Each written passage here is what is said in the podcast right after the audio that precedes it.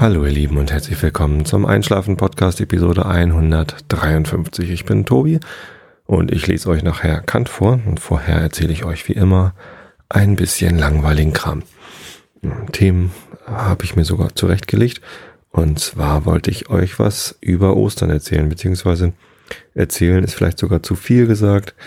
Ich äh, bin zwar christlich erzogen und ich weiß auch so in den Grundzügen, was passiert ist an Ostern, und drumherum.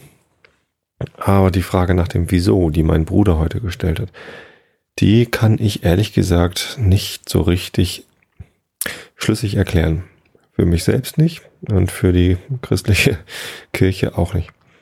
Also es ging ja damit los, dass äh, am Karfreitag Jesus gekreuzigt worden ist. Einer der höchsten christlichen Feiertage. Und zwar hat Jesus äh, durch das sich kreuzigen lassen, er hat sich ja nicht gewehrt, sondern ähm, hat die Schuld auf sich genommen, äh, sich ja, angeblich oder beziehungsweise die Christenheit behauptet, er hätte die Schuld, die Erbsünde der Menschen damit auf sich genommen und durch diese Tat wäre quasi die Vergebung der Sünden gegeben. Am dritten Tage auferstanden, heißt es im Glaubensbekenntnis. Äh, eigentlich sind es dann zwei Tage später, also wenn man den Karfreitag mitzählt, am dritten Tage, also am Ostersonntag, ist er dann angeblich wieder auferstanden, beziehungsweise die Frauen, die seinen Körper nochmal ölen wollten oder was, die ähm, haben sein Grab leer vorgefunden, obwohl er ja ein dicker Stein vorlag. Und dann, ja, das nächste war dann schon Christi Himmelfahrt, ne, dass er dann irgendwie gen Himmel gefahren ist und äh, an Pfingsten ist dann quasi der Abschluss dieses, ähm, dieses, dieses Kapitels, wo dann der Heilige Geist seine Jünger besiegelt hat, damit sie rausgehen in die Welt und davon berichten. Ja, ähm, und mein Bruder, der lässt demnächst seinen zweiten Sohn taufen.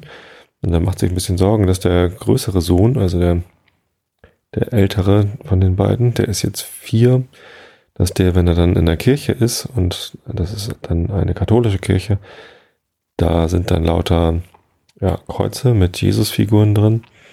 Und ja, er hat dann Sorge, wenn der Sohn fragt, warum ist denn da ein Mann am Kreuz festgenagelt? Was macht er da? Und Cornelius ihm das erklärt, also mein Bruder. Dann ähm, fängt er vielleicht an zu weinen. Also Möglicherweise ist ja eine traurige Geschichte und die Frage, warum hat er denn das gemacht? Warum hat er sich nicht gewehrt? Ich meine, es war immerhin Gottes Sohn, warum hat denn Gott nicht geholfen? Die ist mal gar nicht so leicht zu beantworten. Erstmal. Also mit, ja, dann wären ja die, die Sünden nicht vergeben. Äh, Finde ich, hätte er sich da nicht was Besseres einfallen lassen können. Also, weiß nicht. Das ist irgendwie ein bisschen, keine Ahnung. Ähm, und deswegen auf diese Frage hin habe ich dann auch überlegt, wie würde ich denn das erklären? Also was bedeutet mir denn eigentlich der Karfreitag in meinem Glauben? Ich bin zwar christlich erzogen und ich nenne mich auch Christ, aber ähm, ich glaube auch, dass es Jesus gegeben hat. Aber ich glaube nicht, dass er Gottes Sohn war und ich glaube auch nicht, dass er wieder auferstanden ist von den Toten. Möglicherweise ist er gekreuzigt worden, ja. Ähm, möglicherweise haben ihn die Statthalter damals auch anders umgebracht. Also wenn er sich so getan, so gegeben hat, als ich bin hier der neue König der Juden und ich bin ähm, der neue Herrscher, dann ist er ganz bestimmt umgebracht worden von den Machthabern. Hm. Aber warum er das hätte ertragen sollen und sich dann nicht gewehrt haben soll, er hätte auch flüchten können, weglaufen können, ähm, kann ich, kann ich mir schwer erklären. Vielleicht war das so ein bisschen mh, hm, religiöser Wahn mit dabei, dass er irgendwie, dass er ganz fest dran geglaubt hat, dass das nun sein Weg ist, den er gehen soll, Märtyrertum aufbauen wollte. Ähm, keine Ahnung. Aber dass er, dass ihm das damals schon bewusst gewesen sein soll, dass später mal eine große Religionsgemeinschaft sich darauf auf diese, auf diese ähm, Begebenheit berufend sagen soll, dass jetzt die Sünden vergeben sind, ähm, glaube ich ja eher nicht. Also ist eher unwahrscheinlich, oder? Wie soll ihm denn das bewusst gewesen sein? Fände ich merkwürdig. Hm. Naja, letztendlich weiß ich nicht, weiß ich auch nicht so genau, was, also in mein, für meinen christlichen Glauben ist ja im Wesentlichen wichtig, was Jesus getan hat und wie er sich gegeben hat. Zumindest das, was meine Eltern mir davon erzählt haben, dass er halt gesagt hat, seid doch mal lieb zu euren Mitmenschen und vergebt einander und so weiter und so fort. Ähm, danach versuche ich zu leben. Aber Karfreitag, also dass er sich dann kreuzigen lässt, er hat ja sich selber keine Schuld aufgeladen. Das ist ja, keine Ahnung, kann man das vergleichen mit, ähm, ja, mit Freiheitskämpfern, die sich heute irgendwie festnehmen lassen von der Polizei? Aber vielleicht auch nicht wirklich. Tja, das ist zumindest mal ein schwieriges Thema. Und das den Kindern zu erklären, ist bestimmt nicht leicht.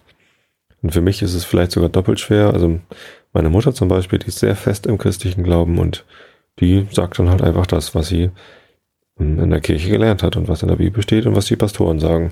Das ist natürlich relativ einfach. Wahrscheinlich glaubt sie es auch selber. Insofern ist es nicht schlimm, dass sie das sagt, aber ähm, ich glaube es halt nicht. Also ich glaube nicht daran, dass Jesus wieder auferstanden ist. Deswegen kann ich das nicht einfach sagen. Also wenn meine Kinder mich fragen, was wird denn in Ostern gefeiert, dann versuche ich das so zu erklären, wie ich das glaube. Das halt irgendwie, wahrscheinlich war das Grab sogar leer und die Menschen haben dann geglaubt, dass er wieder auferstanden ist. Ob ich das glaube, lasse ich dann meistens außen vor oder manchmal sage ich auch, dass ich dann nicht dran glaube, dass ich das nicht erklären kann, wo Jesus Körper wohl gewesen ist. Vielleicht hat ihn ja jemand anders mitgenommen und ordentlich begraben oder so. Hm, aber naja, ich weiß es nicht. Wahrscheinlich hatte Jesus einfach gar keine andere Wahl, als sich zu stellen und dann eben getötet zu werden. Wenn, ja, die, die Römer, die damals dann da das Gebiet ähm, beherrscht haben, die waren ja doch ziemlich mächtig. Ne? Das war dann nicht einfach, drum herum zu kommen, sozusagen. Ja, weiß ich nicht. Schwieriges Thema. Falls mir das einer von euch besser erklären kann, dann immer her mit Begründung, warum Jesus das wohl gemacht haben sollte. Und ja, vielleicht habt ihr auch noch Ideen dazu. Wäre natürlich interessant. Vielleicht könnt ihr auch im Chat austauschen. Das ist ja wieder eine Live-Episode, die jetzt gerade läuft. Also, falls ihr es mitbekommen habt, dann hört ihr diese Episode auch im Livestream. Ähm, ansonsten könnt ihr natürlich auch hinterher in iTunes runterladen. Ich weiß gar nicht, wie viele Leute jetzt im Chat sind, weil ich auf meinem Sofa sitze und keinen Computer hier habe mein Handy auch nicht hier habe. Kann also nicht in den Chat gucken. Der Computer läuft weiter hinten, wo das Rauschen nicht so stark zum Mikrofon vordringt. Ja, was gab's noch? Ja, wir haben natürlich Ostern gefeiert, also am Freitag, am Karfreitag, dem Tag, an dem ich nicht so genau weiß, worum es geht, beziehungsweise warum äh, Jesus das gemacht hat. Da ist meine Frau 40 Jahre alt geworden. Herzlichen Glückwunsch nochmal dazu, falls du hier mal reinhörst. So oft hört sie nicht in dem Podcast, aber vielleicht ja doch noch irgendwann. Und wir haben ganz toll gefeiert. Da waren ganz viele Leute hier, ganz viele liebe Leute. Und wir haben ganz entspannt zusammengesessen, zusammen gefeiert, ganz viel gegessen, uns unterhalten. Und die Kinder haben in den Kinderzimmern gespielt und im Wohnzimmer gespielt und sind durch unsere Beine durchgeflitzt und sind dann auch irgendwann rausgegangen, weil es ein ganz herrlicher Tag war, die Sonne hat geschienen. In der Sonne war es sogar richtig warm. Ja, das war herrlich. Schöner Tag. Und wir haben um zwölf schon angefangen, so brunchmäßig und haben dann bis in die späten Abendstunden hier zusammengesessen. Ja, das war schön. Am Kar-Samstag sind wir dann auf zwei Osterfeuer gegangen. Zuerst auf ein privates, das ging schon um halb zwei los mit ähm, der Familie meiner Frau. Die haben da eine Kieskuhle. Also ein Cousin von meiner Frau hat eine kleine Kieskuhle und da konnte man dann, kann man ein privates Osterfeuer machen, wenn man das anmeldet. Und da mein Schwiegervater ja früher in der Feuerwehr war und ganz genau weiß, was man machen muss, wo, wo man sich anmelden muss und so, macht er das dann immer und meldet uns an und dann können wir da Osterfeuer feiern. Gibt es ein paar Grillwürstchen, und alle bringen so Salate mit und Getränke. Und da gab es dann natürlich nochmal ganz viel Essen und auch Kuchen und ein, ja, so, so, ein, so ein mittelgroßes Osterfeuer. Also klein ist es auch nicht. Der Haufen war schon so, ich sag mal, drei Meter hoch.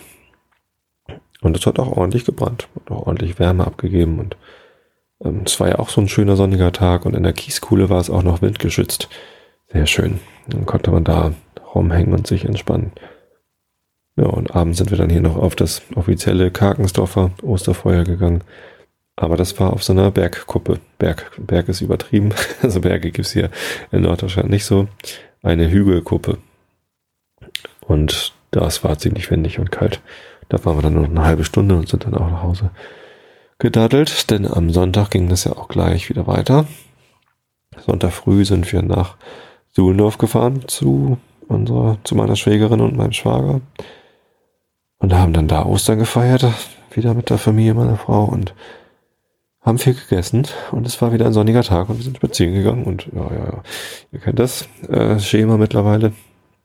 Und dann haben wir da auch übernachtet und sind heute dann am Ostermontag zu meinem Bruder gefahren nach Wandsbek und haben da auch nochmal Ostern gefeiert mit Essen, allerdings dann ohne Sonnenschein. Heute hat es leider geregnet.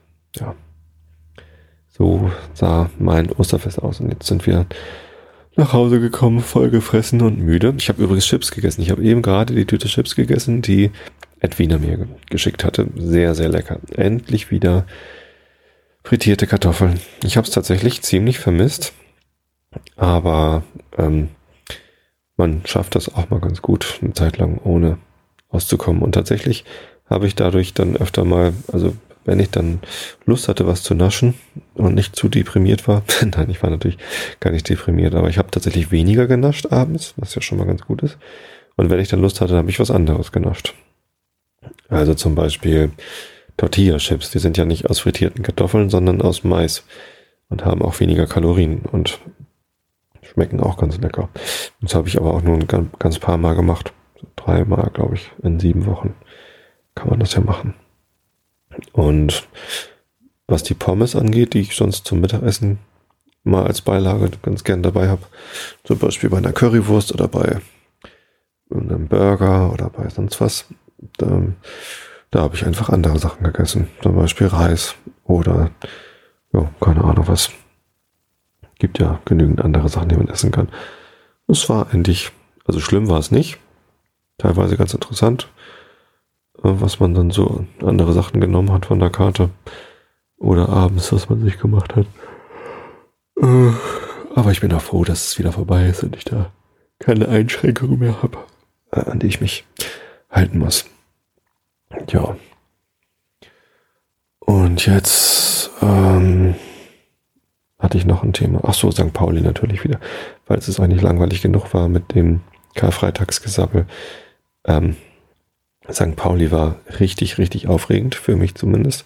Am Samstag, am Kar-Samstag, als wir gerade zum Osterfeuer nach Hollenstedt gefahren sind, da ähm, lief gerade die erste Halbzeit und ich habe dann AFM Webradio gehört, habe ich auch schon öfter mal erzählt. Das ist ein kostenloser Dienst, der eigentlich mal angefangen hat als äh, Audioübertragung für Sehbehinderte im Stadion.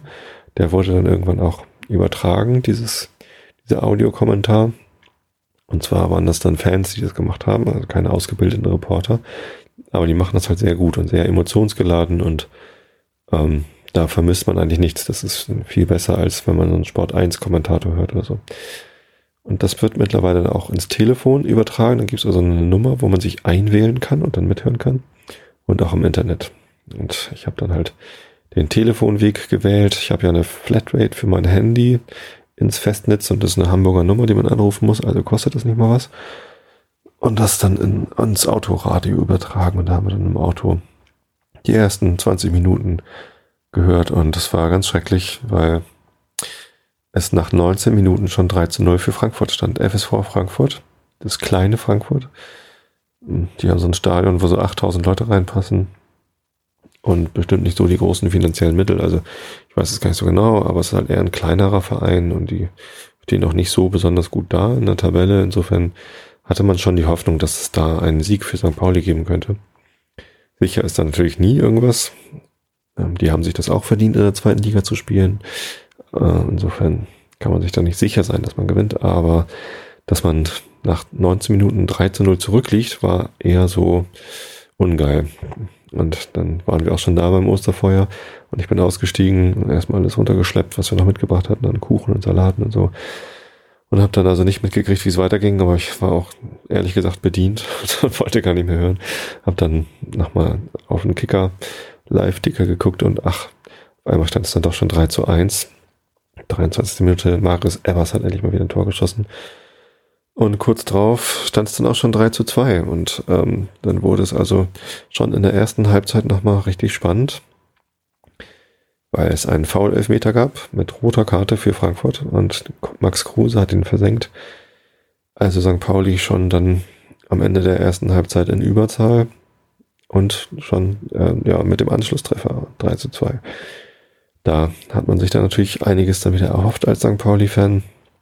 Und tatsächlich am Anfang der zweiten Halbzeit gab es das 3 zu 3 durch, lasst mich kurz nachdenken, Finn Bartels, glaube ich. Und ähm, ja, da war ich dann natürlich wieder Feuer und Flamme, was ja zum Osterfeuer passte und habe dann äh, wieder richtig mitgefiebert, ohne deprimiert zu sein. Aber ein weiteres Tor ist nicht gefallen. Der 3 zu 3 ist dann geblieben. Immerhin einen Punkt geholt. Aber wow, diese erste Halbzeit, die war wirklich, wirklich sehr nervenaufreibend. Tja, morgen Abend kommt dann FC Union Berlin zu Besuch ans Millantor und ich werde im Stadion sein. Und wahrscheinlich wird es das erste Mal diese Saison, dass ich im Stadion nass werde. Es hat bisher erst einmal geregnet bei einem Heimspiel von St. Pauli in dieser Saison gegen Dresden und da war ich unterwegs in Suhlendorf bei Schwager und Schwägerin, weil meine Nichte Cassandra Geburtstag hatte. Nun, so werde ich das dann morgen mal machen, mit Nasswerden im Stadion.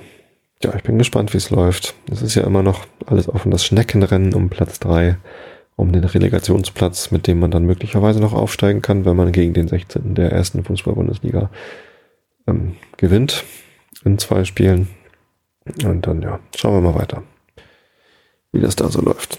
Achso, ähm, es gab ein Urteil übrigens gegen Carlos Zambrano, hatte ich in der letzten Episode erzählt.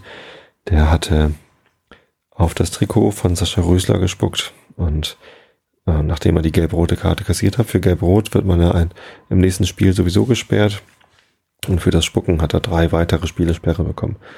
Ein vergleichsweise mildes Urteil vom DFB, man ist da anderes gewohnt. Tja, jetzt fehlte halt vier Spiele. Es sind nur noch sechs. Also das erste hatte schon gefehlt, also noch fünf Spiele haben wir. Und drei fehlt dann noch. Also die letzten beiden Spiele könnte er dann noch wieder mitspielen. Hätte ich gar nicht gedacht. Ich dachte, die sperren den bis zum Ende der Saison. Wie auch immer. Ja, zu dem Thema Spucken habe ich am letzten Podcast meine Kommentare gelassen. Da gab es zwar noch ein paar Reaktionen drauf, aber ich sagte einfach nichts mehr zu. Das, man wird sowieso nur missverstanden, wenn man da jetzt noch diskutiert. Ich bin auch missverstanden worden, auch mit dem Podcast. Das ist halt so. Äh, wenn man mich missverstehen will, dann kann man das auch tun. Und wenn man mich nicht missverstehen will, dann kann man das, kann einem das trotzdem noch passieren. Ähm, wenn ich jetzt weiter darauf eingehe, dann hört das mit den Missverständnissen auch nicht auf. Insofern lasse ich das wie angekündigt auch bleiben und lese euch stattdessen langweiligen Kram vor, nämlich Immanuel Kant, die Kritik der reinen Vernunft. Wir sind auf Seite B271. Ähm, ja, genau. Und wir sind mitten in einem Beweis zum Thema, worum ging's? Schon wieder vergessen, ist schon zu lange her. Die Postulate der empirischen, des empirischen Denkens überhaupt. Ist eine Erläuterung und kein Beweis. Na gut. Also Augen zu und zugehört. Es hat zwar den Anschein, als wenn die Möglichkeit eines Triangels aus seinen Begriffe an sich selbst könne erkannt werden. Von der Erfahrung ist er gewiss unabhängig, denn in der Tat können wir ihm gänzlich a priori einen Gegenstand geben, das heißt ihn konstruieren. Weil dieses aber nur die Form von einem Gegenstande ist, so würde er doch immer nur ein Produkt der Einbildung bleiben, von dessen Gegenstand die Möglichkeit noch zweifelhaft bliebe, als wozu noch etwas mehr erfordert wird, nämlich, dass eine solche Figur unter lauter Bedingungen, auf denen alle Gegenstände der Erfahrung beruhen, gedacht sei. Dass nun der Raum eine formale Bedingung a priori von äußeren Erfahrungen ist, dass eben dieselbe bildende Synthesis, wodurch wir in der Einbildungskraft einen Triangel konstruieren, mit demjenigen gänzlich einerlei sei, welche wir in der Apprehension einer Erscheinung ausüben, um uns davon einen Erfahrungsbegriff zu machen, das ist es allein, was mit diesem Begriffe die Vorstellung von der Möglichkeit eines solchen Dinges verknüpft. Und so ist die Möglichkeit kontinuierlicher Größen, ja sogar der Größen überhaupt, weil die Begriffe davon insgesamt synthetisch sind, niemals aus den Begriffen selbst, sondern aus ihnen als formalen Bedingungen der Bestimmung der Gegenstände in der Erfahrung überhaupt allererst klar. Und wo sollte man auch Gegenstände suchen wollen, die den Begriffen korrespondierten, wäre es nicht in der Erfahrung, durch die uns allein Gegenstände gegeben werden?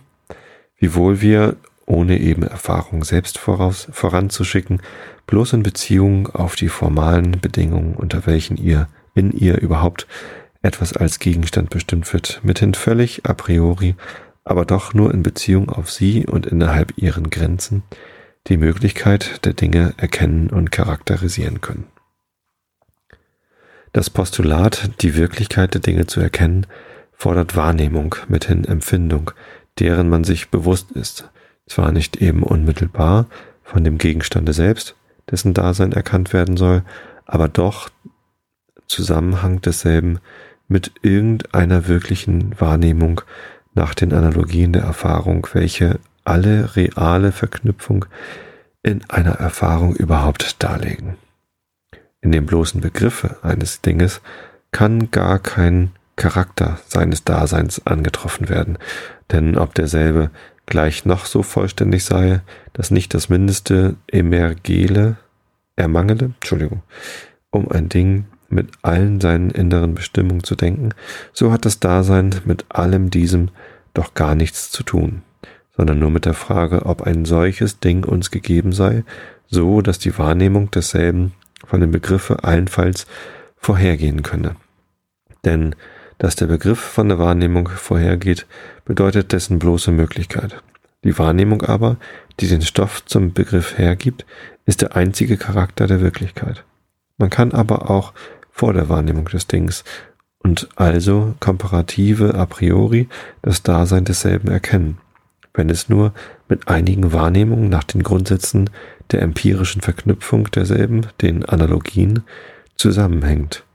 Denn als denn hängt doch das Dasein des Dings mit unseren Wahrnehmungen in einer möglichen Erfahrung zusammen, und wir können nach dem Leitfaden jener Analogien von unserer wirklichen Wahrnehmung zu dem Dinge in der Reihe möglicher Wahrnehmungen gelangen. So erkennen wir das Dasein einer alle Körper durchdringenden magnetischen Materie aus der Wahrnehmung des gezogenen Eisenpfeiligs. Äh, was? Was ist denn ein Eisenpfeilig? Ob zwar eine unmittelbare Wahrnehmung dieses Stoffs uns zwar äh, uns nach der Beschaffenheit unserer Organen unmöglich ist. Puh, was ist denn ein Eisenpfeilig? Hm, vielleicht sowas wie eine Eisenspäne? Ich weiß es nicht. Denn überhaupt würden wir nach Gesetzen der Sinnlichkeit und dem Kontext unserer Wahrnehmung in einer Erfahrung auch auf die unmittelbare empirische Anschauung derselben stoßen, wenn unseren Sinnen feiner, wenn unsere Sinnen feiner wären, deren Grobheit die Form möglicher Erfahrung überhaupt nichts angeht. Wo also Wahrnehmung und deren Anhang nach empirischen Gesetzen hinreicht, dahin reicht auch unsere Erkenntnis von, vom Dasein der Dinge. Fangen wir nicht von Erfahrung an oder gehen wir nicht nach Gesetzen des empirischen Zusammenhanges der Erscheinungen fort, so machen wir uns vergeblich staat, das Dasein irgendeines Dinges erachten oder erforschen zu wollen. Einen mächtigen Einwurf aber wider diese Regeln, das Dasein mittelbar zu beweisen, macht der Idealism, dessen Widerlegung hier an der rechten Stelle ist. Dann kommt da jetzt der, die Widerlegung und die lese ich euch dann nächstes Mal vor. Ich wünsche euch allen eine schöne Woche. Schlaft recht gut und bis zum nächsten Mal. Das war der Einschlafen-Podcast von und mit Tobi Bayer.